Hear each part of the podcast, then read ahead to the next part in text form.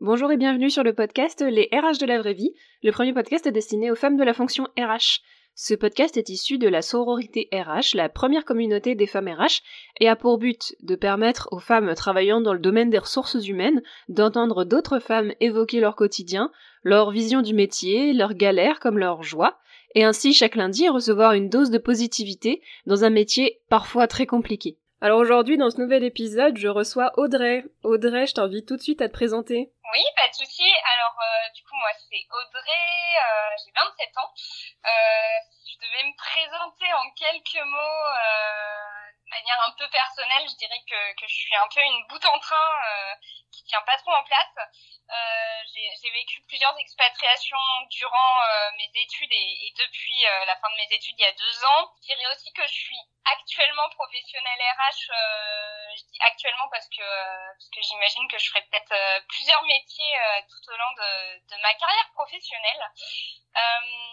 Je dirais aussi que j'ai tendance à aimer beaucoup sortir de ma zone de confort et à être plutôt en quête de, sens à travers mes diverses expériences professionnelles puisque j'ai travaillé euh, aussi bien en entreprise que dans le public et, et dans l'humanitaire tout le temps en restant dans, dans le domaine RH. Ok, et si tu peux nous raconter un petit peu ton parcours, euh, comment t'es arrivé dans les RH euh, c'est, tu peux nous raconter un peu la genèse de ton parcours dans les ressources humaines? Ouais, euh, bah alors moi j'ai, un peu un parcours atypique, c'est-à-dire que j'ai fait un bac économique et social et je savais pas du tout en termes d'orientation professionnelle ce que je voulais faire.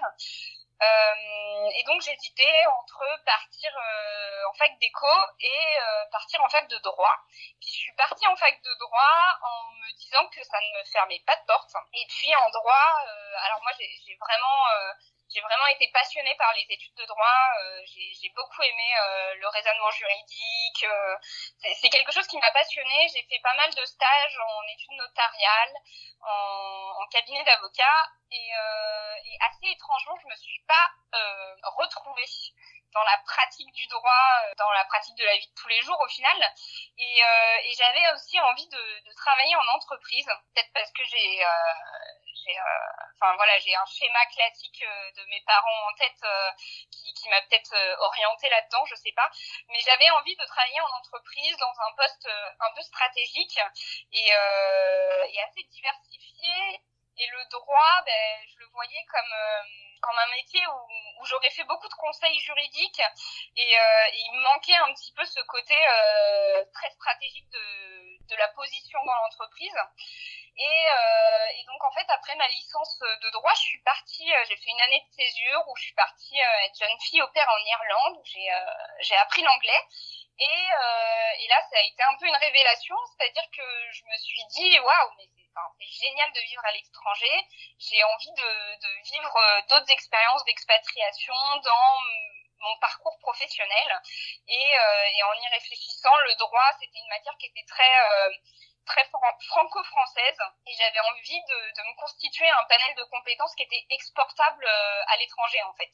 Et du coup, quand je suis revenue, j'ai quand même terminé mes études de droit, je me suis spécialisée en droit du travail et puis euh, c'était pendant cette année de césure où où l'idée de, travailler dans les ressources humaines euh, est arrivée parce que ça faisait le lien aussi entre ma spécialisation en droit du travail et, euh, ma formation euh, donc ma formation initiale en droit du travail et euh, cette envie de travailler sur un poste assez stratégique, assez euh, diversifié et qui touchait euh, à l'humain dans l'entreprise. Et c'est comme ça en fait un peu par hasard que je suis arrivée dans les ressources humaines et du coup j'ai complété mon cursus avec un master en alternance dans les ressources humaines parce que j'avais aussi envie d'arriver en fait euh, sur le monde du travail, euh, enfin dans le monde du travail avec euh, de réelles compétences. Et il y a, y a 4-5 ans, les, les masters en droit, c'était très peu de l'alternance. Et, euh, et, du coup, voilà, c'était une transition pour moi entre euh, des études qui étaient assez théoriques et euh, la découverte du monde du travail, de, de, passer par l'alternance. Okay. Et ça a été une super expérience d'ailleurs. Ok, donc t'as fait un, ok, t'as fait un double master, enfin t'as fait deux masters, un en droit puis après un en, en RH. Ouais. Et donc ce master en RH, tu l'as fait en, en alternance et quand t'es arrivé dans un premier service RH, t'as été c'était à ce à quoi tu t'attendais Il y avait cet aspect stratégique que tu cherchais à la base ou alors t'as peut-être été un petit peu surprise, déçue, je ne sais pas. Comment t'as comment s'est fait ton arrivée dans le premier service RH dans lequel t'as mis un pied? Ouais, ben, ça c'est une bonne question parce que parce que voilà, comme, comme je disais, je suis un peu arrivée un peu par hasard dans ce métier, donc j'avais pas vraiment imaginé en fait le, le quotidien RH. Enfin, j'avais du mal à me projeter parce que je trouve que c'est hyper difficile quand on s'oriente professionnellement, euh, quand on est jeune, d'aller regarder euh, voilà les fiches métiers sur euh, l'ONICEP, Studirama et de se projeter dans ce métier-là. Euh, c'est pour ça que, que j'avais vraiment envie de, de faire de l'alternance pour euh, bah, pour confirmer ou pas euh, ce que ce que j'imaginais de ce métier. Et du coup, quand, quand je suis arrivée, moi je travaillais dans, dans une industrie dans une industrie verrière et du coup je, je dirais que j'ai eu des des bonnes, euh, des très bonnes surprises et, des moins bonnes. Euh, la super bonne surprise, c'est que c'était un métier qui était riche. J'étais sur un poste généraliste euh, où tout était à, créer et à, faire. On était une équipe de, quatre personnes et j'avais des tutrices RH qui étaient hyper jeunes et dynamiques et qui voulaient mettre plein de projets en place. Et donc j'avais beaucoup de de projets à mener et ça c'était génial. C'est vraiment un métier où euh, en alternance je me suis éclatée, euh, j'ai pu créer plein de choses, plein d'outils, proposer plein de choses en termes de communication, plein de projets en place et vraiment le, le côté créatif euh, un peu innovant euh, j'ai adoré. C'est vraiment la bonne surprise. En plus euh, j'étais en industrie donc du coup j'avais vraiment un métier qui était terrain et, et ça a complètement déconstruit l'idée pour moi d'un métier RH dans les bureaux que j'avais en tête. Donc ça c'était une super bonne surprise. Après je dirais les, les moins bonnes surprises celles que que j'avais peut-être moins moins réfléchies c'était que c'est un, métier assez à part dans l'entreprise. En fait, on, le sait quand même avant de d'aller dans ce dans ce métier. Enfin, je pense que, enfin voilà, je pense qu'on le sait. Mais euh, mais quand on arrive, on, se dit euh, oui, quand même, on, est vu comme tel. Et le RH bashing, même si je l'ai pas vécu directement, euh, ça existe et, euh, et c'est vraiment c'est vraiment le, voilà l'image de, de la fonction. Ce que je peux comprendre parce qu'on a aussi bien un rôle de, de pourvoyeur de revenus, si je peux dire, que le rôle du mauvais flic avec le côté un peu disciplinaire et, licenciement au besoin. Et je pense et j'ai trouvé que c'était un métier où on peut vite se sentir seul, euh, un peu déconnecté du reste des salariés de l'entreprise et, euh, et si peu qu'on soit pas soutenu par la direction, qu'on soit pas forcément aligné avec les valeurs de son entreprise et que la portée stratégique de la fonction soit euh, soit assez limitée dans, dans l'entreprise dans laquelle on est. Je trouve que peu, être frustrant et, et ça c'est quelque chose qui, que j'ai vraiment réalisé en arrivant en alternance. Ok. Et t'as quand même souhaité du coup rester dans le métier? Le, Les points positifs l'ont l'ont emporté sur euh, ce, ce, côté un petit peu plus négatif de la vision de la fonction RH par les collaborateurs? Ouais, ouais, ouais. J'ai vraiment voulu euh, rester dans ce métier-là parce que euh, parce que euh, alors moi j'étais dans une structure voilà assez particulière avec euh, quand même une, une passion du métier euh, et de la, de la, fabrication verrière et du process verrier qui était très fort avec des je travaillais avec des personnes qui étaient vraiment passionnées. Et en plus euh, ce que j'ai vraiment euh, apprécié c'était le voilà comme je disais le, le côté terrain et le côté euh, social du, du, métier qui était quand même très important et qui vraiment faisait sens pour moi dans la profession. Puisque voilà dès qu'on touche à l'humain, forcément, ça, complexifie tous les rapports qu'on a euh, avec la profession.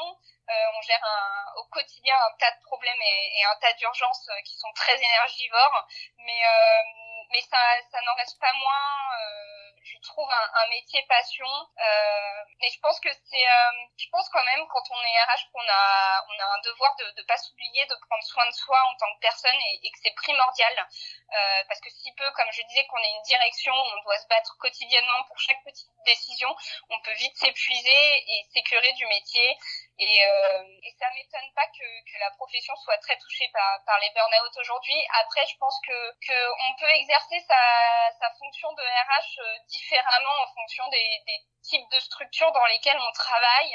Et c'est pour ça que ça m'a, voilà, j'ai gardé foi en tout cas et, et j'ai toujours foi en la profession. Et, euh, et pendant mes trois ans d'expérience, j'ai vraiment réalisé que c'était un métier de conviction qu'on pouvait vivre euh, ben, vraiment avec, en étant passionné et en en se faisant vraiment euh, kiffer quoi. Ok. Du coup donc tu fais ce master en alternance et ensuite dans quoi dans quoi tu te diriges? Et ben du coup après euh, mon master en alternance euh, j'avais envie de repartir à l'étranger. Du coup je suis partie j'ai trouvé un job en Afrique. j'ai fait un, un, service civique donc où j'avais pour mission de mener des projets RH. Euh, donc je suis partie en, en Guinée-Conakry pendant sur une mission de huit mois au total et c'était euh, donc là complètement euh, différent de, de ce que j'avais vu avant. Donc j'avais pour mission de euh, de mener un projet de réorganisation euh, dans euh, dans l'agence nationale du, du, volontariat jeunesse euh, de Conakry. Et donc j'étais intégrée au, au, ministère de la jeunesse.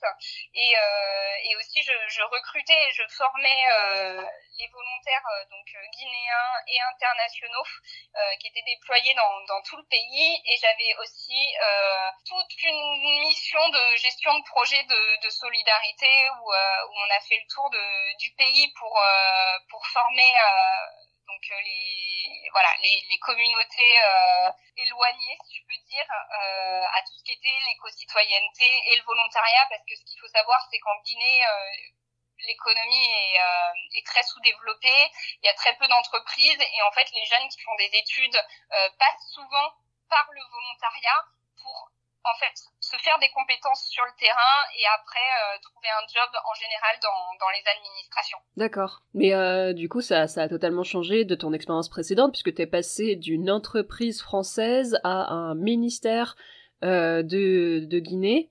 Donc tu as changé à la fois de pays et de secteur. Ça a pas été euh, ça a pas été trop difficile de te de changer tout comme ça et de devoir euh, te, ah, te... Ça conformer à des nouvelles règles, euh, à la fois euh, publiques, d'un autre pays euh... Ça a été... Euh...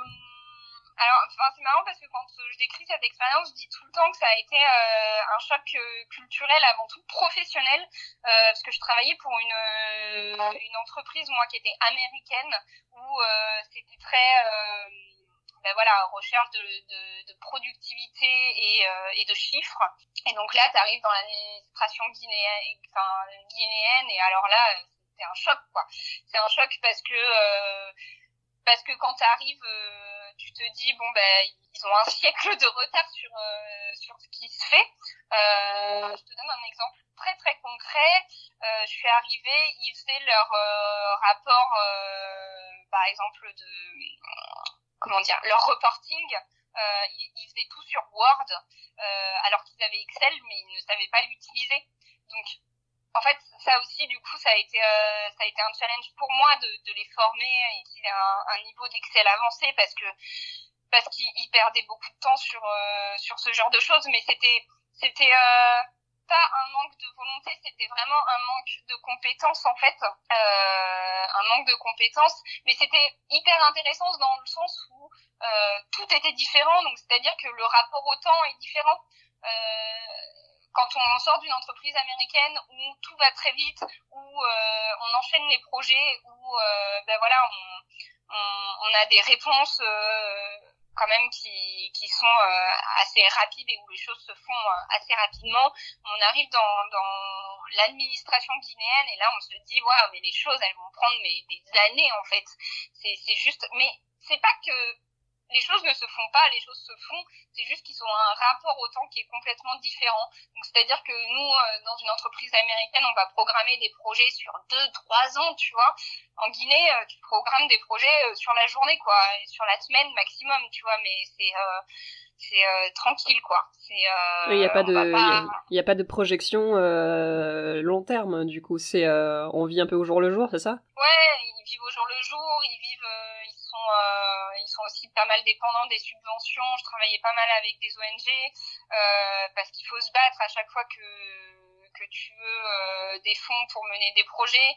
Donc du coup c'est euh, et puis voilà t'as t'as as des choses qui prennent du temps aussi de de recruter des volontaires à l'international. Euh, voilà le, il faut préparer leur arrivée, il faut enfin c'est des choses qui prennent plus de temps et puis il y a, y a voilà puis c'est culturel aussi c'est-à-dire que c'est des personnes qui euh, qui vivent au jour le jour. Mais ça mais ça fait du bien aussi hein. c'est à dire que euh, moi quand je suis arrivée ça a été un choc. Et puis euh, et puis après je, quand je suis repartie j'étais beaucoup plus beaucoup plus pisse quoi. Je me suis dit mais mais oui enfin je dirais pas enfin il y a du pour et du contre quoi. C'est à dire que c'est-à-dire que finalement, quand tu prévois des, des, des, plans de, de, carrière euh, sur cinq ans sur, euh, pour, tes, pour tes salariés, ben, au final, les choses, elles ont le temps de changer. Et, euh, et quand tu arrives en Guinée et que tu vis au jour le jour, tu te dis, ben, c'est complètement différent, c'est une autre vision de voir les choses, mais, euh, mais c'est pas pour autant... oui, c'est pas pourtant que c'est moins bien, quoi. C'est chaque, euh, chaque pays a sa façon de fonctionner. Et c'est, oui, c'est en tant qu'occidentaux, on détient pas la vérité absolue sur qu'est-ce que doit être le management, qu'est-ce que doit être les RH, euh, qu'est-ce que doit être le boulot. Hein. C'est, chaque pays a sa propre réalité. Donc, euh, certainement que si on appliquait tel quel un management à l'américaine en Guinée, ça passerait pas du tout parce que les gens sont pas, bah, ils veulent pas fonctionner comme ça. Non, ça, ça c'est clair, ça, ça fonctionnerait pas. Et c'est sûr que quand t'arrives, euh il y a ce truc en Guinée moi qui m'a qui m'a hyper marqué c'est-à-dire que euh, ils ont et, c'est triste hein, mais euh, ils ont ce ils se dévalorisent beaucoup énormément c'est-à-dire qu'ils savent beaucoup de choses mais euh, ils sont encore dans cette culture de ben voilà de du colon blanc, c'est horrible hein, mais c'est vrai, du colon blanc qui est plus intelligent et qui euh, qui va révolutionner leur euh, leur façon de, de pratiquer, mais c'est faux en fait. Euh, quand on fait ce, ce genre d'expérience, quand on fait ce type de volontariat, il faut vraiment travailler avec eux parce que c'est pas notre culture et que eux ils savent en fait ce qui va fonctionner, ce qui va pas fonctionner. Et comme tu dis, si tu appliques un, un modèle américain en Guinée, ça ne fonctionnera absolument pas. Ça, ça pourra pas fonctionner parce que parce que culturellement, c'est juste impossible. Ça passe pas, quoi. Ouais, c'est super intéressant d'avoir un, point de vue comme ça, euh, hyper, euh, hyper originel, en fait, parce qu'on est assez peu de RH à, à travailler comme ça à l'étranger, enfin, surtout dans un pays d'Afrique, j'ai l'impression qu'il y a quand même assez peu d'expériences relatées sur un pays africain. Euh, et puis en plus, t'es été très, très lucide sur la réalité la réalité du, pays et la réalité de ce que c'est travailler, vu que comme tu l'as complètement vécu. Non, c'est, euh, je pense que ça va, ça va intéresser nos auditrices d'entendre un, point de vue aussi différent de ce qu'on a l'habitude d'entendre dans les RH. Euh, ok. Et du coup, t'es, resté euh, huit mois, c'est ça, euh, en Guinée? Ouais, c'était une, mission de, de 8 mois au total, deux mois en France et, euh, et six mois sur place, donc je suis restée six mois. Et, euh, et, du coup, je suis revenue, j'ai enchaîné avec une en CDD dans, en tant que chargée de formation euh, dans l'administration euh, donc euh, territoriale. Euh, c'était une super expérience aussi. Euh, après, moi, j'avais un projet euh, par la suite complètement personnel de partir voyager en Asie quelques mois. Et, et du coup, bon, ben, avec le Covid, je suis rentrée plus tôt que prévu. Et, et donc là, je vais enchaîner avec une, une prochaine mission.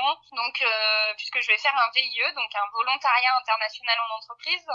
Et je sais pas si, si, tu sais ce que c'est, mais c'est une mission en gros euh, euh, c'est un, contrat de volontariat aussi euh, que tu trouves en fait sur la plateforme qui s'appelle CV Web et tu signes un contrat avec l'État français avec l'entité qui s'appelle Business France et tu vas travailler en fait pour une entreprise française qui cherche à se développer à l'international. Et du coup j'ai trouvé une j'ai été recrutée pour commencer une mission là le, le 1er janvier 2000, 2021 pour donc je vais travailler dans tout ce qui est euh, le recrutement, euh, le développement de la marque employeur et, euh, et en fait la, la chasse de, de, nouveaux talents euh, pour une entreprise, euh, un cabinet de conseil qui cherche à se développer en Espagne. Donc c'est en Espagne que tu pars. Je me dire est-ce qu'elle a dit le, est-ce qu'elle a dit le pays? Donc ok. je pars à Barcelone du coup. le 27 décembre, voilà. J'ai adoré Barcelone. Après, j'y suis allée en tant que touriste, mais j'ai adoré cette ville. Je crois que tout le monde adore cette ville. ouais, c'est aussi, j'y étais il y, a, six ans et euh, j'adore cette ville et, euh, et puis c'est vrai que pour moi c'était euh, l'opportunité vu que je parle déjà assez bien anglais de ben voilà développer l'espagnol. Et puis j'ai bien accroché aussi avec l'entreprise avec laquelle j'ai été recrutée. Ils sont Great Place to Work et ils ont une vision un peu innovante du recrutement. Donc, donc voilà, c'est une nouvelle expérience. enfin, c'est vraiment des compétences que j'avais moins développées auparavant. Donc, nouveau challenge, nouvelle ville, nouvelle année, quoi. Et ça a été facile de trouver euh, ce VIE T'as pu capitaliser sur les compétences que t'avais acquises en Guinée et dans les missions que t'avais fait aussi en France? Alors, euh, bah, du coup, je me suis mis en recherche parce que je suis rentrée en France euh, donc en juillet, parce que je me suis retrouvée confinée. En fait, du coup, j'avais prévu un, un, gros tour de un gros tour de l'Asie et au final j'ai pu faire que la Birmanie pendant un mois et je me suis retrouvée confinée en Thaïlande pendant quatre mois. Ah, ah oui d'accord ça va, c'était euh, assez paradisiaque comme. Euh, on n'a pas vraiment été confinés en fait. On, on pouvait pas. J'étais à Koh Tao, donc je pouvais pas sortir de l'île, mais euh, j'ai rencontré des personnes qui étaient extraordinaires et, c'était super chouette.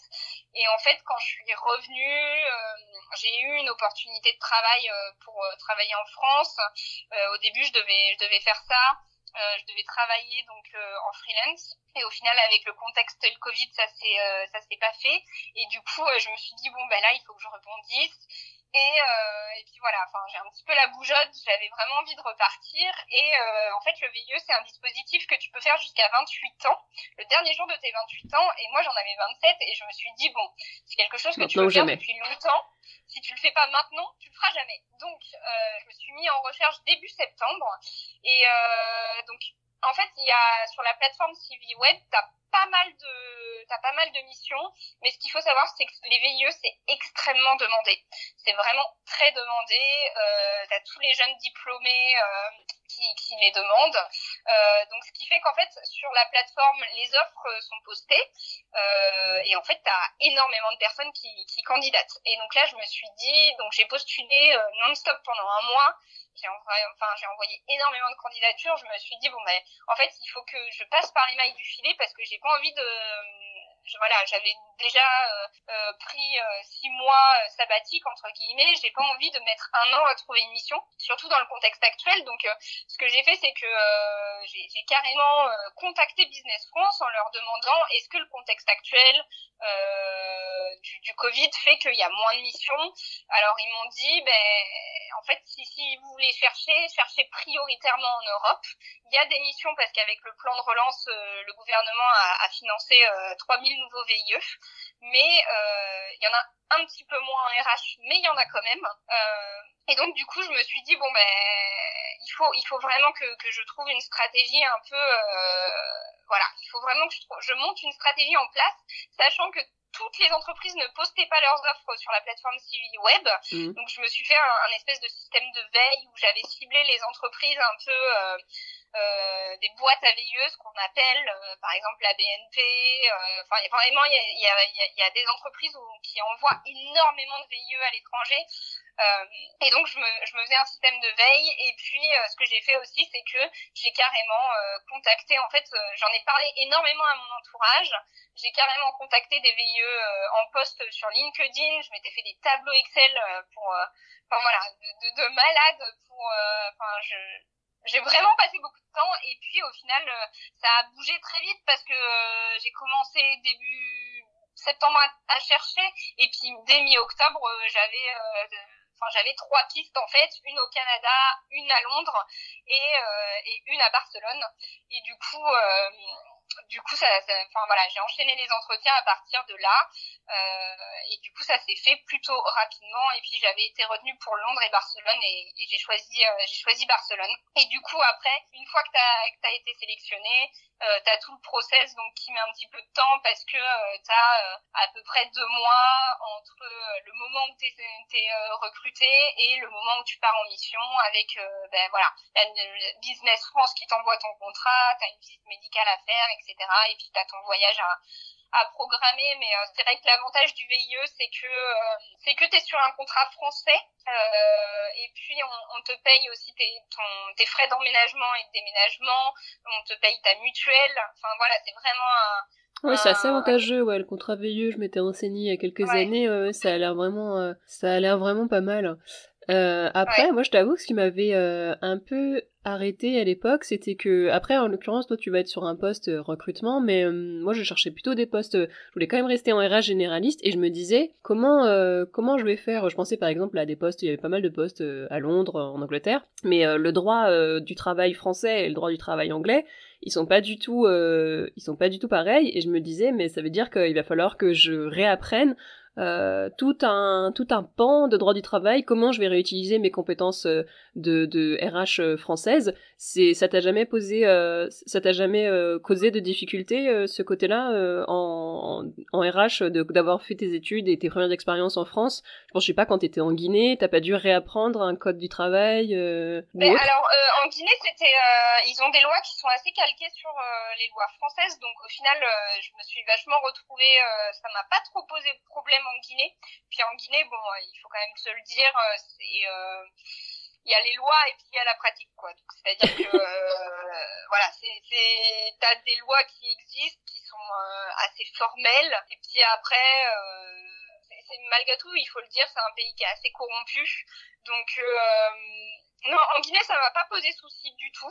Euh, et puis après, voilà, comme je te disais, j'avais aussi une piste à Londres. Et au final, le, la boîte pour qui, euh, avec qui j'avais fait des entretiens m'avait vachement rassurée là-dessus en me disant, euh, tu sais, les, le common law, euh, c'est beaucoup plus simple qu'en France. Tout se fait par contrat. Donc euh, au final, euh, le code du travail, il fait 300 pages en Angleterre, donc c'est c'est que dalle. Donc il, voilà, il m'avait dit, c'est beaucoup plus simple et ne t'inquiète pas là-dessus. Euh, c'est euh, ça, ça, ne te posera pas de soucis. Au contraire, euh, tu, tu, tu, te sentirais soulagé en fait de, de travailler avec le droit anglais plutôt qu'avec le droit français. ah, c'est plutôt. C'est plutôt difficile pour quelqu'un qui vient en France, en fait. Comment? C'est plutôt difficile pour quelqu'un qui vient de l'étranger et qui va travailler en France, finalement. Ah oui, bah c'est... Ouais, c'est clair, c'est clair, parce qu'on a quand même des lois qui sont assez contraignantes, et puis tout ce qui est, euh, par exemple, euh, les relations sociales euh, avec avec les, les syndicats et les organisations syndicales, bah, c'est des choses qui sont pas forcément innées pour un un anglo-saxon qui viendrait travailler en France. Quoi. Oui, c'est nous qui sommes chiants. Oui. Ou protecteurs, euh, ça, ça, dépend du point de vue. oui, bien sûr. euh, ok, et donc, euh, donc tu pars en janvier en VIE à Barcelone, donc sur une problématique plutôt recrutement. Et du coup, ça, ça te ça te, parce que tu parlais en, début de notre conversation du fait que ce qui t'attirait dans les RH, c'était ce côté stratégique. Euh, peut-être que moi, je l'avais peut-être associé au fait d'être proche de la direction et tout ça. Est-ce que au final, euh, ton, ton, ta volonté de partir à l'étranger a pris un peu le dessus sur cette volonté d'avoir un poste réellement stratégique? Comment t'as fait, euh, comment t'as fait des choix? Parce que j'ai l'impression que le fait de travailler à l'étranger, c'est vraiment important pour toi. Euh, est-ce que t'aurais pris Disons que si le VIE avait porté sur un autre type de poste RH, tu serais allé quand même, ou il y a aussi le fait que ce soit un recrutement qui t'intéresse particulièrement. Comment t'as fait, euh, comment t'as fait tes choix par rapport à ça? C'était au final, euh, c'était plus important le pays plutôt que le poste, ou t'as fait un compromis entre les deux? Comment t'as fait ta réflexion? Euh, ben, Alors en fait, ma, ma réflexion si tu veux, parce que comme je te disais, j'avais deux postes. J'avais un poste aussi beaucoup plus généraliste qui était à Londres. Euh, ma réflexion, elle s'est faite. Euh, j'ai complètement en fait euh, déconstruit ce schéma classique qu'on qu'on a en fait quand on arrive en RH. Euh, de euh, commencer en tant que généraliste RH chargé de, des ressources humaines et euh, d'évoluer sur un poste de responsable RH pour terminer sa carrière sur un poste de directeur ou directrice des, des ressources humaines. J'ai un peu déconstruit ça et parce que je suis je suis quand même quelqu'un qui qui fonctionne au-delà d'avoir une envie de partir à, l'étranger, qui fonctionne sur des missions qui pourraient me plaire et euh, j'ai un peu déconstruit tout ça en me disant que, que j'avais euh, aujourd'hui envie de, de diversifier mes expériences. Vraiment. Et, euh, et en fait, partir sur un métier de talent acquisition et développement marque employeur, c'est quelque chose que j'avais moins fait dans mes, mes expériences précédentes. Donc, en fait, je l'ai vraiment vu plus comme un nouveau challenge. Euh, de me dire ben, je vais faire un pan des RH euh, qui sera différent euh, parce que c'est vrai que souvent le, recrutement est vu comme ben, peut-être assez répétitif, assez barbant, alors que je pense qu'on peut vraiment se, se, faire kiffer dans ce, dans ce, dans cette partie du métier et en tout cas enfin voilà, j'ai vraiment accroché pour euh, l'entreprise pour laquelle je vais travailler et je, ils ont une vision qui est assez innovante du recrutement et j'avais envie de, de, connaître aussi euh, ben voilà, ce, ce pan-là du métier. Euh, je l'ai plus vu comme un challenge que euh, j'avais pas forcément une envie euh, coûte que coûte de partir à l'étranger en VIE. J'avais envie forcément, mais mais ce qui a fait pencher la balance, c'était vraiment l'entreprise pour laquelle je vais travailler. ouais, avec des valeurs qui, qui me correspondent plus. Donc je me suis dit au final, je vais peut-être un petit peu plus me spécialiser et euh, parce que j'ai un profil qui est très généraliste, très développement RH à, la base. Je me suis dit je vais peut-être finalement un peu plus me, me, spécialiser, mais finalement euh, je vais travailler pour une entreprise euh, dont les valeurs me ressemblent plus et, c'est ce qui a primé. Hmm. J'ai l'impression que tu envisages vraiment ta carrière comme une suite de missions et pas comme quelque chose. tu vois, je pense à une RH euh, qui va chercher un CDI en début de carrière et qui va y rester peut-être 5, 10 ans, euh, voire plus euh, pour certaines. toi, j'ai l'impression que ça va être beaucoup plus en mode mission, ou peut-être que tu te projettes, je sais pas, un an, mais j'ai pas l'impression que tu te projettes énormément plus. Comment tu vois... Comment tu vois la suite du coup? Est-ce que tu as imaginé ce qu'il y aurait après le VIE Est-ce que tu, tu, auras envie de partir dans d'autres pays? Ou est-ce que tu auras envie de revenir?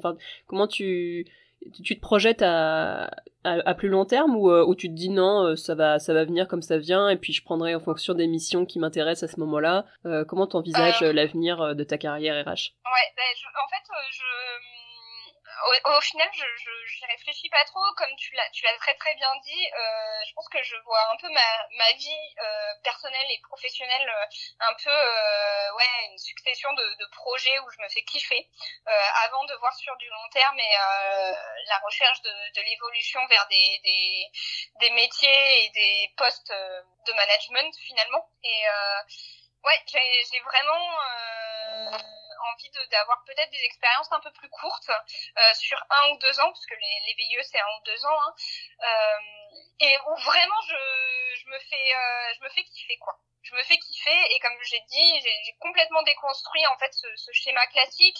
Euh, je sais pas si et je ne pense pas que je serai RH toute ma vie parce que je suis quelqu'un qui euh, j'aime bien monter plein de nouveaux projets.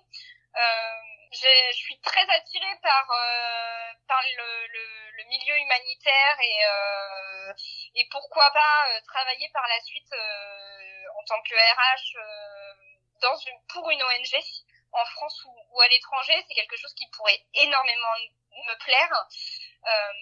Ou ou même pourquoi pas me, me lancer en freelance. Ou mais mais pas forcément un RH peut-être peut-être euh, faire de la communication ou, je sais pas trop. Enfin, pour l'instant, je, je vis un petit peu au jour le jour.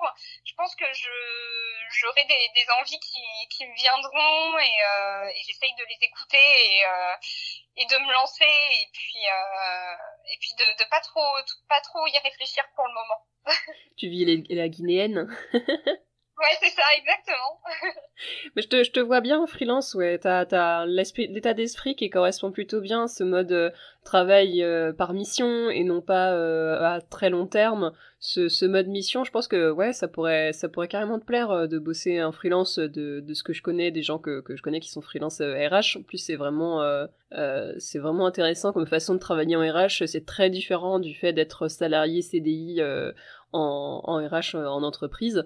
Donc, euh, ouais, peut-être qu'un jour tu, tenteras aussi cette euh, manière de travailler dans les RH. En tout cas, c'est euh, t'as un profil qui est super euh, super original et super intéressant. Je suis super contente d'avoir aussi un témoignage de ce style-là pour euh, les RH de la vraie vie parce que tu montres encore un autre pan euh, du métier. Et, euh, et peut-être pour passer sur un, un, sujet un peu annexe à notre conversation, comment t'avais connu la sororité RH, donc qui a fait que tu nous parles aujourd'hui, et pourquoi ça t'avait intéressé quand t'étais tombée dessus? Ouais, juste, je voulais, je voulais rebondir à, à, ce que tu viens de me dire.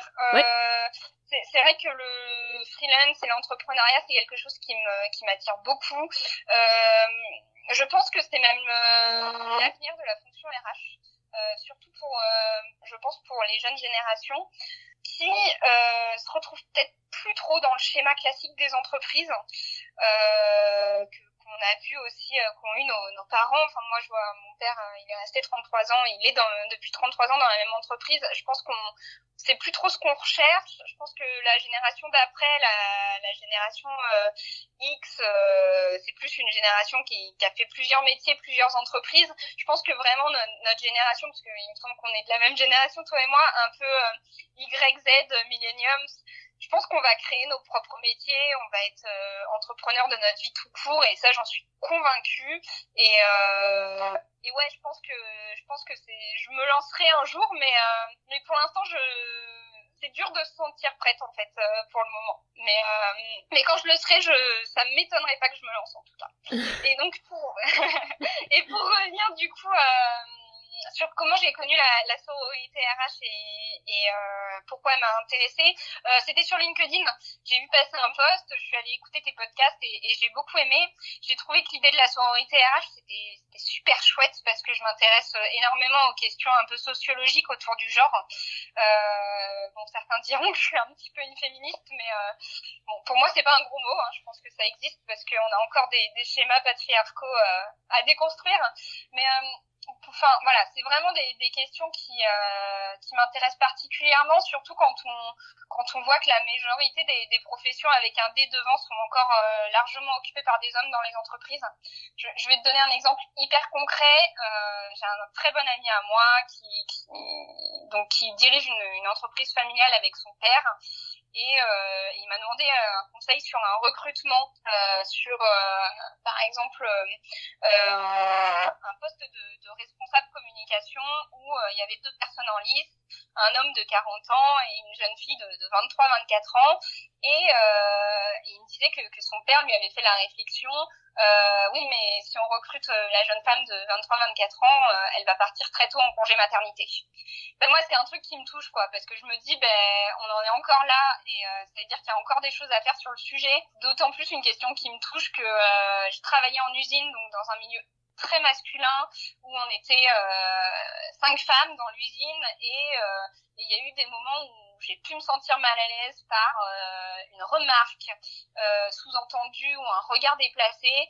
Et je trouve que quand on est euh, alternante, qu'on arrive en entreprise, j'avais 23 ans, qu'on découvre le milieu un petit peu bourru de, de, de l'usine, euh, et ben on n'ose pas euh, au début en parler, enfin en parler et s'affirmer. Mmh. Et je trouve que et en plus quand on est une fonction RH, c'est nous qui gérons ces situations normalement de, de voilà de harcèlement ou de euh, paroles déplacées et, euh, et, je trouve que ça fait que encourager la censure alors que ça devrait pas et du coup quand j'ai vu sororité RH ben je me suis dit ouais c'est l'occasion d'en parler en fait. C'est l'occasion d'en parler et du coup j'ai trouvé ça top. Donc euh, merci d'avoir créé cette communauté. bah de rien. Ouais non c'est un sujet qui revient souvent. Je pense que les questions qu'on me pose le plus souvent euh, euh, à propos de la sororité, enfin des gens qui ne sont pas euh, membres, c'est euh, pourquoi pourquoi la, la, la, communauté est non mixte. Et, et, à chaque fois, ça me fait me dire. Alors je suis je suis encore plus surprise quand c'est une femme qui me pose la question parce que je me dis, moi c'est c'est une communauté que j'ai créée par rapport aux inégalités de genre et je suis toujours surprise de rencontrer des femmes qui n'ont pas conscience des inégalités de genre. Alors c'est pas du tout un, un, jugement que je fais, mais mais pour le coup, euh, tu disais que tu étais un petit peu féministe. Moi, je me défends comme complètement féministe. donc, euh, j'assume total. J'ai et... relativisé, mais parce que... Euh, non, je, je, suis complètement féministe aussi, mais, euh, mais parce que un petit peu parce que j'ai l'impression qu'aujourd'hui c'est encore un gros mot et comme je disais je pense qu'on a vraiment tout un schéma patriarcal à déconstruire et, euh, et justement la sororité RH ça peut être une prise de conscience je pense que toi comme moi on a, on a peut-être pu aussi le ben voilà le vivre en entreprise mais je pense qu'il y a des personnes qui n'ont pas forcément conscience parce qu'elles l'ont pas forcément vécu directement mais euh, mais ça existe et il faut en parler. Pour moi, c'est des schémas qui sont encore plus, qui sont encore plus compliqués. J'ai l'impression que, enfin, on m'a déjà dit en fait euh, que, euh, enfin, certaines femmes ont déjà dit que si elles voulaient pas reconnaître les inégalités de genre, c'était parce qu'elles ne voulaient pas se poser en victime. Et, euh, j'avais trouvé ça intéressant et en même temps, c'était, euh, c'était, c'était assez perturbant d'entendre ça puisque moi, je me considère pas comme une victime non plus enfin je me considère comme victime d'un système, mais euh, à la même échelle qu'un homme, qu'une femme, que qu'une n'importe quelle personne en fait, parce qu'on est tous et toutes dans le même système, on en est tous et toutes victimes, et en fait c'est juste pour moi la première étape, c'est de vraiment reconnaître ces inégalités, parce que sinon ben on n'avancera jamais quoi. Si on vit dans le déni et qu'on se dit ben, non non il y a pas de problème, je ne vois pas du tout de quoi tu parles, ben on n'avancera jamais. Donc en fait c'était ça aussi le but de la sororité, hein, c'est de dire oui on crée une communauté de femmes parce qu'il y en a besoin en fait, parce que il n'y a pas d'espace bienveillant pour que les femmes RH en l'occurrence puissent puissent s'exprimer en toute liberté sans avoir un regard masculin au-dessus d'elles, comme dans toutes les autres sphères de la société. Alors on le reconnaît pas forcément, mais c'est le cas. Le regard masculin est très euh, et là quand je parle de regard masculin, je parle pas en individuel, je parle vraiment du regard euh, systémique et il est il est partout en fait. Donc avoir créé un espace euh, bienveillant pour que les femmes soient entre elles, j'ai jamais regretté de l'avoir fait et, enfin, c'est vraiment euh, c'est évident pour moi aujourd'hui qu'il fallait le faire et je suis tellement contente de l'avoir fait quoi. C'est limite je me dis j'aurais dû le faire plus tôt. ah non, je suis, complètement euh, d'accord avec ton point de vue. Euh, après, je, pense que dans tout ça, il faut pas.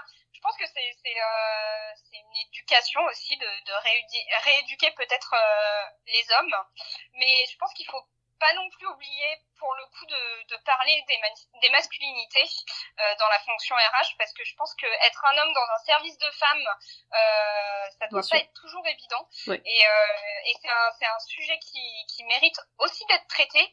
Euh, donc voilà je pense que ça peut être aussi pourquoi pas un, un sujet intéressant dans, dans un projet un prochain podcast pour toi. Bien sûr bien sûr. moi je suis par les femmes les hommes. Euh, Ah mais je suis toujours en recherche, je crois j'en ai déjà parlé dans d'autres épisodes, mais je suis toujours en recherche d'un homme qui est RH et qui travaille au sein euh, d'un service RH féminin, par exemple un homme qui est assistant RH. C'est juste qu'en fait euh, ça existe quasiment pas et donc c'est très compliqué d'en dégoter. J'ai déjà essayé de... Et puis aussi j'ai l'impression qu'ils ont du mal à alors, euh, s'il y en a qui, qui m'écoutent et qui sont prêts à témoigner, venez, parce que moi, quand je les contacte, en général, j'ai pas de réponse. Donc, euh, c'est compliqué, euh, c'est compliqué d'obtenir un témoignage d'hommes, déjà parce qu'il y en a très peu, puis en plus, j'ai l'impression qu'ils veulent pas forcément s'étaler sur le sujet. Ça doit être, je sais pas, ça doit être un petit peu compliqué de parler de ça, mais mais mais ça m'intéresse énormément aussi les questions de masculinité. C'est juste que j'ai pas envie de de m'exprimer pour eux, en fait. C'est pour ça que moi, je m'exprime au nom des femmes, parce que je suis moi-même une femme et j'ai pas envie de m'exprimer au nom de de, d'une euh, catégorie de personnes que je ne pourrais jamais complètement comprendre puisque je ne vis pas euh, dans leur peau, je ne vis pas leur vie. Et, euh, et souvent, quand on me dit, parce que c'est souvent qu'on m'oppose l'argument quand je dis que je fais des choses à destination des femmes RH, on me dit, mais comment réagiriez-vous si on faisait la même chose pour les hommes? Et à chaque fois, je leur réponds, mais allez-y, faites des trucs pour les hommes qui sont RH. Je trouve ça génial en fait qu'il y ait une fraternité RH qui existe, qui, existe et qui s'adresse aux hommes qui sont dans un métier ultra féminin comme RH. Il y a certainement plein de choses à faire. Hein. Donc euh, voilà, c'est ça me pose pas du tout de problème. C'est pour ça que c'est bon, c'est un peu un non-argument quand on me dit ça, parce qu'en fait je me dis mais euh, ben non, au contraire, ça pourrait être super intéressant. En fait, c'est super intéressant aussi. C'est juste que moi, j'ai choisi de m'orienter sur un sujet, mais c'est pas en choisissant, c'est pas parce que j'ai choisi de m'orienter sur un sujet que j'exclus automatiquement tous les autres. Ouais, non, t'as as, raison de. Enfin, je trouve que c'est ce qui fait aussi l'originalité de, de, tes podcasts. Hein. C'est euh, justement d'avoir, euh, ben voilà, d'avoir euh, orienté le sujet dans dans ce dans ce sens-là. Et euh, comme je le disais, c'est peut-être de, de libérer la parole sur euh, sur des choses qu'on peut vivre en, en, entreprise au quotidien, dont on oserait peut-être moins parler si on était voilà, entouré euh, par des hommes parce que c'est des choses qui qui peuvent être plus difficilement compréhensibles et, et perçues pour eux, quoi. Bah, puis c'est, difficile euh, humainement de reconnaître euh, ces pas forcément ses erreurs, mais de reconnaître des inégalités parce que je sais pas, j'ai l'impression qu'on a des mécanismes un peu tout de suite où euh, ils vont se sentir accusés, où ils vont euh, penser que euh, s'il y a des inégalités, c'est leur faute individuelle, alors que, que non, être un bon allié, pour moi, c'est la première chose à faire, c'est de reconnaître qu'il y a des inégalités et en reconnaissant ces inégalités, on œuvre déjà euh, pour elle en fait. Moi en tant que personne blanche, je pense que j'ai une responsabilité de reconnaître euh, que j'ai été éduquée euh, par une société qui m'a transmis des fois des clichés racistes. Euh, que ce soit euh, que ce soit ma famille, que ce soit l'école, que ce soit les gens qui m'entourent. Mais en fait, c'est pas pour ça que je déclare qu'il faut que je brûle absolument toutes les personnes qui m'ont entourée quand j'étais petite. C'est juste que je me dis que la responsabilité que j'ai aujourd'hui, c'est de déconstruire les clichés avec lesquels j'ai été éduquée pour pouvoir apporter un peu plus de tolérance. Euh, dans, dans, ce que je fais quoi. C'est je suis la première à reconnaître que quand j'étais RH salarié et que je recrutais j'avais des biais en fait la première chose à faire pour moi c'est de reconnaître que j'ai eu ces biais pour pouvoir les déconstruire parce que si je reste dans le déni, en fait, je déconstruirai jamais rien. Ouais, complètement. Je suis, je suis vraiment complètement d'accord avec toi. Et euh, c'est pour ça que, que je parle d'éducation euh, des hommes parce que je pense que le féminisme, ça concerne aussi les hommes en fait. C'est-à-dire que c'est tout un, un, schéma sociétal à déconstruire euh, ensemble. Mais vraiment, euh, comme tu dis il faut pas que ça devienne un, discours de uniquement de femmes. Il faut que ce soit une prise de conscience générale, euh, mais que ce soit aussi bien sur le racisme que sur euh, le féminisme, euh, que sur les questions religieuses, que sur. C'est pas parce que on n'est pas concerné euh, parce que euh, on n'est pas une femme ou parce que euh, on n'est pas africain ou parce que qu'il faut pas se poser des questions. Au contraire en fait. Au contraire c'est parce que justement on n'est pas dans la peau de, de ces personnes là qu'il faut se poser les questions et les écouter. sur et les écouter et comprendre euh, leur position. Et c'est vraiment ce que m'a apporté la Guinée. C'est-à-dire que moi, j'avais un rôle, j'étais perçue euh, en tant que blanche, euh, qui a fait des études. Euh, donc, c'est très intéressant parce que euh, quand je suis arrivée, je pensais que c'était du racisme. C'est-à-dire, je me disais, mais pourquoi on ne me traite pas pareil que tout le monde? Pourquoi moi, quand j'arrive, ils ont un ordinateur pour cinq. Pourquoi moi j'ai un ordinateur euh, et un bureau à moi toute seule alors qu'ils ont euh, un bureau, un ordinateur et un bureau pour cinq? Pourquoi? Tu vois. Je me suis dit mais c'est mhm. euh, puis des remarques la manière de s'adresser à toi on, s'adresse pas à, à toi euh, blanche européenne comme on s'adresse aux autres. Donc je me suis dit mais c'est quand même euh... et en fait c'est c'est c'est pour ça que je parlais de, de sentiment de d'infériorité. C'est parce que je me suis rendu compte que c'était pas du tout du racisme mais au contraire c'était un côté euh, hyper protecteur de euh, on te met en avant euh, parce que on est inférieur à toi. Et je me suis dit, mais euh... et en fait c'est marrant, mais parce que euh, j'avais des collègues euh, qui avaient étudié, euh, qui étaient très intelligents, qui avaient étudié au Maroc, qui avaient fait une bourse d'études, qui avaient manière de, de, de, réfléchir et qui proposait des choses ultra pertinentes, on ne les écoutait pas. Et un jour, on m'a dit, ben toi, si tu proposes la même idée, vu que t'es blanche, on t'écoutera. Je me suis dit, mais mais c'est pas possible. Et j'ai essayé, j'ai essayé et on m'a écouté et je me suis dit, c'est quand même dommage que même entre eux, ils ne s'écoutent pas et que nous, blancs, il y a toujours cette image un peu de colon et je me suis dit waouh en fait euh, c'est à déconstruire même nous dans, dans, dans nos comportements. C'est-à-dire que souvent euh, les, les enfin voilà et c'est ouais, c'est tellement ancré ça, que... ça, ça, a pu m'arriver c'est-à-dire que tu arrives et euh, ben ouais t'as étudié dans des entre dans, dans dans des facs dans des universités t'as as eu des expériences professionnelles euh, dans des boîtes américaines hyper euh, dans la productivité dans le lean management hyper en avance ben t'arrives tu te dis waouh ils ont un siècle de retard les mecs quoi. Mais en fait mais c'est parce que toi-même tu ben à un moment donné il a fallu que je déconstruise tout ça et que je me dise ben non en fait c'est juste que oui ils sont en retard mais pourquoi? C'est normal qu'ils soient en retard après tout leur passé, après tout ce qu'ils ont vécu. Et, et c'est pas, voilà, toi en arrivant où tu dois tout changer, c'est comment je peux les aider à trouver des solutions pérennes, comment, qu'est-ce qui peut changer de, et, enfin, ressortir de nos échanges pour que euh, on les aide, mais dans, dans, la, dans le temps, à, à pouvoir, euh, ben voilà, à pouvoir eux-mêmes se construire la société qui leur correspond et une économie qui est beaucoup plus euh, durable, beaucoup développer. Euh, enfin voilà, c'est vraiment euh, des choses à, complètement déconstruire et ça, pour ça, la Guinée, euh, ça m'a vraiment apporté. Oui, mais après, dans, dans le fond, c'est des mécanismes. ce que tu racontes, c'est des mécanismes racistes aussi. Dans le sens, c'est des mécanismes de race, puisque si on fait une différence en fonction de ta couleur de peau, euh, même si c'est euh, pour te mettre en avant, dans le fond, c'est aussi un mécanisme de race, quoi. Donc, euh, c'est. Alors oui, je suis, je suis d'accord. Et en même temps, pour écouter beaucoup, beaucoup de podcasts sur le sujet, il y a beaucoup de personnes qui, enfin voilà, beaucoup de, de penseurs qui disent que la race, ça va surtout d'un côté, parce que tu as tout le passif de, de l'esclavagisme, etc honnêtement, j'ai pas beaucoup, j'ai pas d'avis sur la, la, question, mais euh, j'ai du mal. Euh, pourtant, je l'ai pensé en arrivant en, Afrique. Je me suis non, mais je voulais pas. C'était pas dans le sens, euh, le, je, je voulais pas parler de racisme anti-blanc. Hein. Je suis persuadée que le racisme anti-blanc n'existe pas. Je voulais juste. Voilà, euh... plus dans, dans ce sens-là en fait. C'est oui, le, le, la définition du racisme, c'est de, de, faire la différence. Je suis complètement d'accord avec toi. Après, de parler de racisme anti-blanc, euh, je trouve que c'est euh, c'est ne pas comprendre euh, les réalités de l'Afrique en fait. Ouais, mais c'est intéressant d'avoir euh, le point de vue du coup euh, de toi, parce que en plus tu, tu cumulais le, le, le alors je cherche le bon mot, c'est pas le handicap, mais le, le fait d'être une femme. Parce que j'imagine que si tu avais été un homme blanc, t'aurais peut-être été encore plus mise en avant que, ah que, que toi, femme. oui. Là, là, ça aurait, été sur un trône si t'avais été un homme blanc. ouais, c'était j'ai alors après euh, ils savent que on n'a pas euh, bah déjà qu'on que j'étais pas euh, enfin que j'avais comment dire ils savent que les, femmes sont quand même euh, ont un autre statut euh, dans nos pays donc ils sont quand même assez tolérants là-dessus. Euh, après ouais ça m'a mis dans des situations où j'ai connu enfin en Guinée des situations de, harcèlement hein, faut, quand même le dire.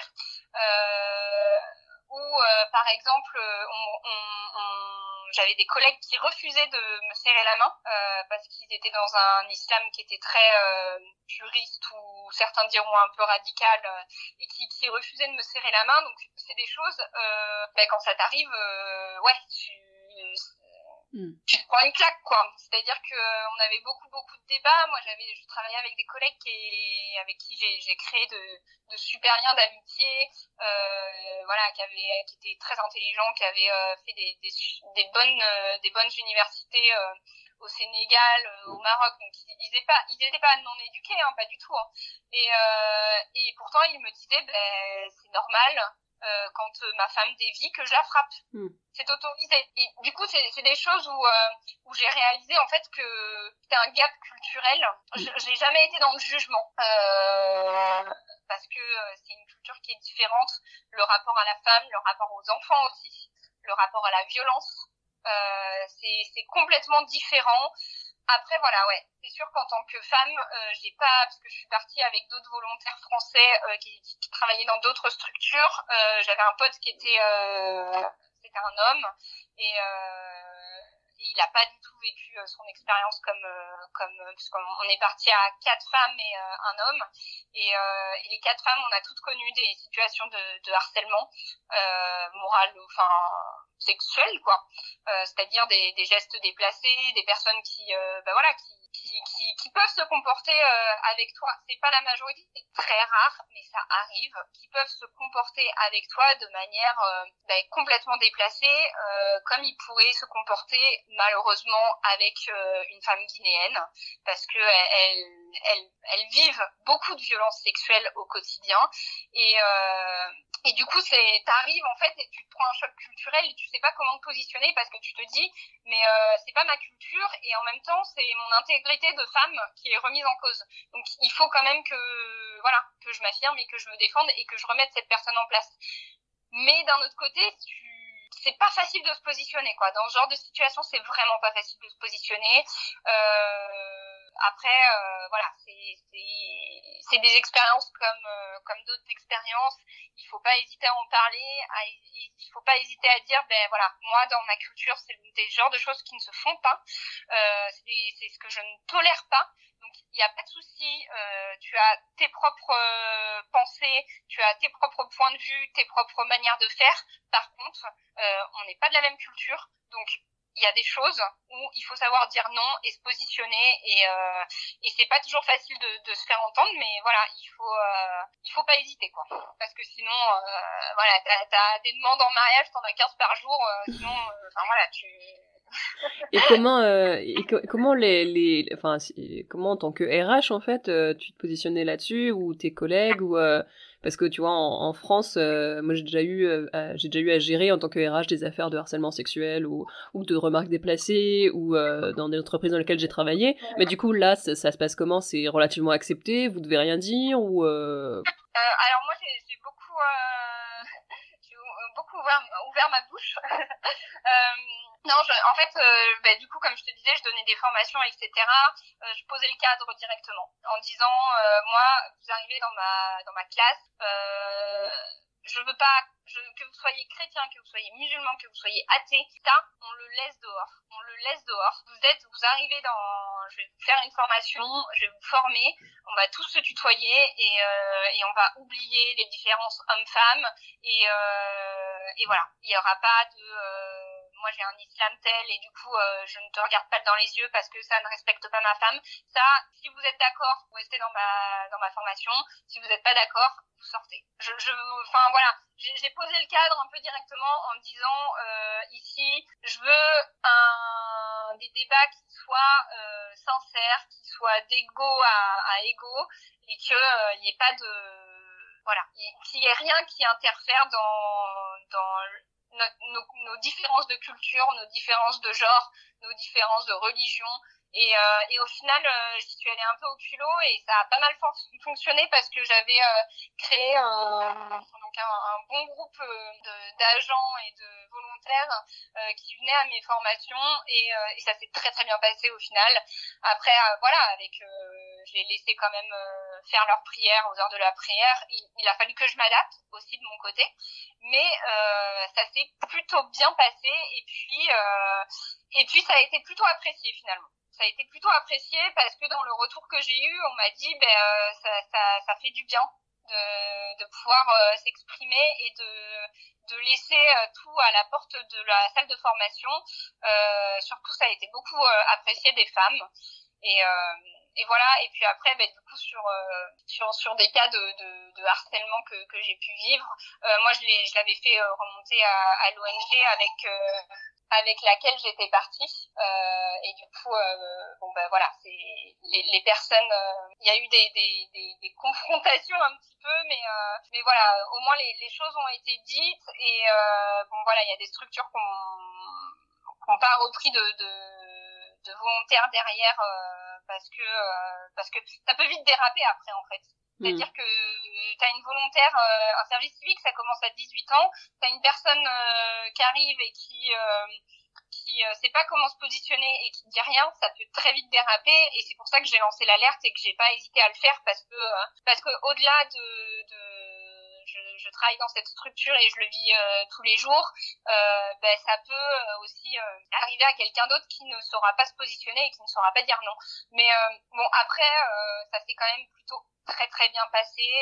C'était quand même assez marginal et j'ai vécu une super mission et, et on m'a quand même, enfin voilà, très bien traité, même trop bien traité. Enfin voilà, bah, c'est pas ce que je retiens, mais en tout cas, il faut savoir que quand on, on va travailler dans dans des pays euh, voilà, dans, dans, des pays où les cultures euh, sont complètement différentes, ça peut arriver et il faut pas hésiter à, à en parler.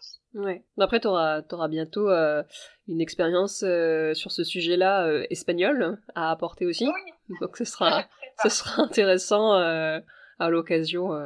Ça m'intéresserait d'en rediscuter à l'occasion avec ton expérience espagnole en plus, ça pourrait être intéressant. Tiens. Ouais, bah écoute, avec plaisir.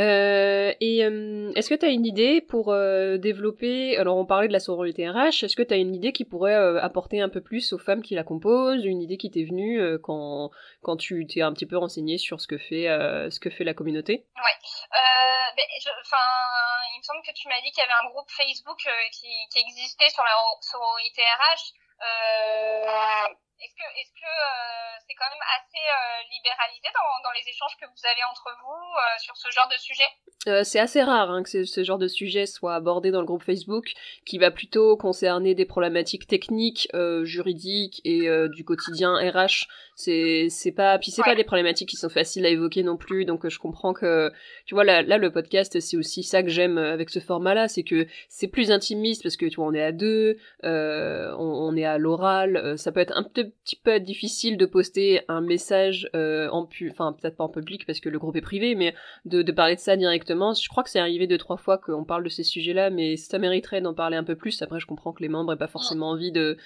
euh, ou n'aient pas euh, besoin d'en parler plus que ça, mais hum, ça pourrait être l'occasion d'y consacrer un, un, type de format. moi, c'est des sujets que j'adore, donc donc ce serait carrément intéressant de le faire, ouais. Ça peut être l'occasion de créer, pourquoi pas, une newsletter un peu hebdo qui, qui, euh, qui parle, qui traite de ces sujets un peu RH et, et féministes, mais euh, ça pourrait ouvrir des débats sur, euh, sur ce groupe-là, par exemple. Oui, bah après la, la newsletter, du coup, ça fait... Euh ça fait euh, bon quand le, quand cet épisode sera publié, je pense que ça fera déjà une ou deux newsletters qui seront envoyées parce que au moment où on enregistre cet épisode, je lance la newsletter mensuelle de la sororité RH qui paraîtra tous les premiers mercredis du mois. Donc si vous avez pas si vous n'avez pas encore, entendu parler de ce projet-là, vous pouvez aller sur la page d'accueil du blog où il y a un encart pour la recevoir. donc c'est une newsletter que j'enverrai, comme je le disais, tous les hum, premiers mercredis du mois avec les actualités de la communauté, donc les prochains épisodes de podcast, euh, les prochaines séances de co-développement entre femmes et RH, et aussi mes partages euh, qui concerneront les sujets qui vraiment me passionnent, donc les ressources humaines, le féminisme et aussi beaucoup le développement personnel et ce sera vraiment mes partages euh, concernant ces trois thématiques-là, faire des liens, ce sera un peu mon espace d'éclate, on va dire, euh, mensuel, avec euh, les articles, les podcasts, les vidéos que j'ai vues au cours du mois précédent et qui vraiment m'ont intéressé et que je trouve intéressant de vous partager. Donc si ça intéresse, je, vous ai, je vous invite vraiment à, à, vous abonner à la newsletter sur, sur la page d'accueil du blog. Et voilà, ça c'était c'était l'occasion d'en parler. Mais en tout cas, c'est une chouette idée, donc tu vois, j'y avais pensé. Euh, non, ça, je pense que tu as vraiment de quoi euh, t'éclater en termes de création de contenu euh, sur ce genre de. Ah oui, puis moi, c'est vraiment ce qui me passionne avec avec la sororité RH. Moi, ce qui m'éclate, c'est la création de contenu. C'est c'est vraiment ce qui ce qui m'amuse, c'est de créer ces podcasts, d'écrire des articles, de de créer des nouveaux formats. donc donc ouais, il y a vraiment des plein de projets en, en cours.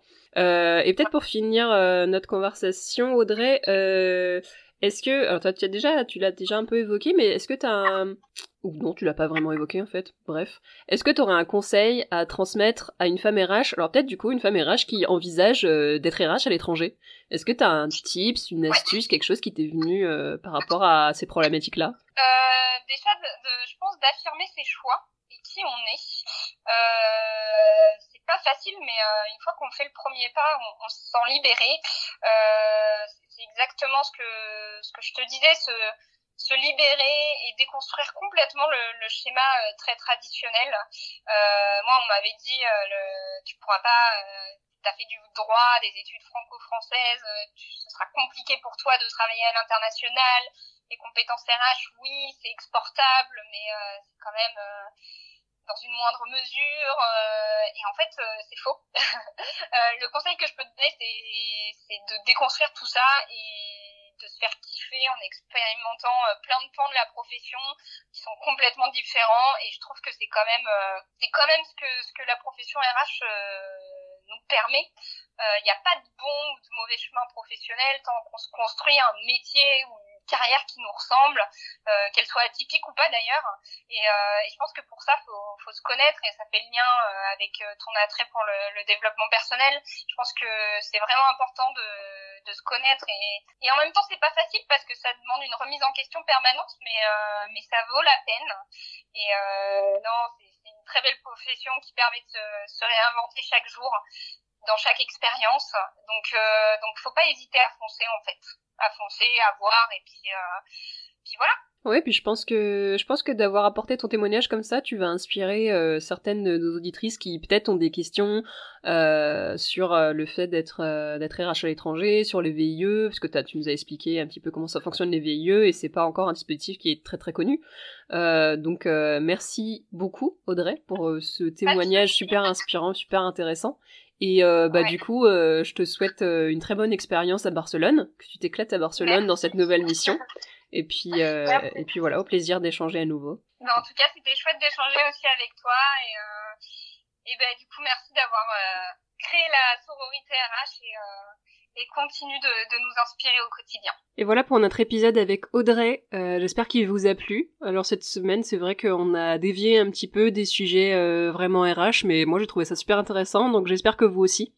Et euh, bah, je vous dis à la semaine prochaine pour un nouvel épisode des RH de la vraie vie avec une femme, une femme des RH. Euh, à bientôt les RH.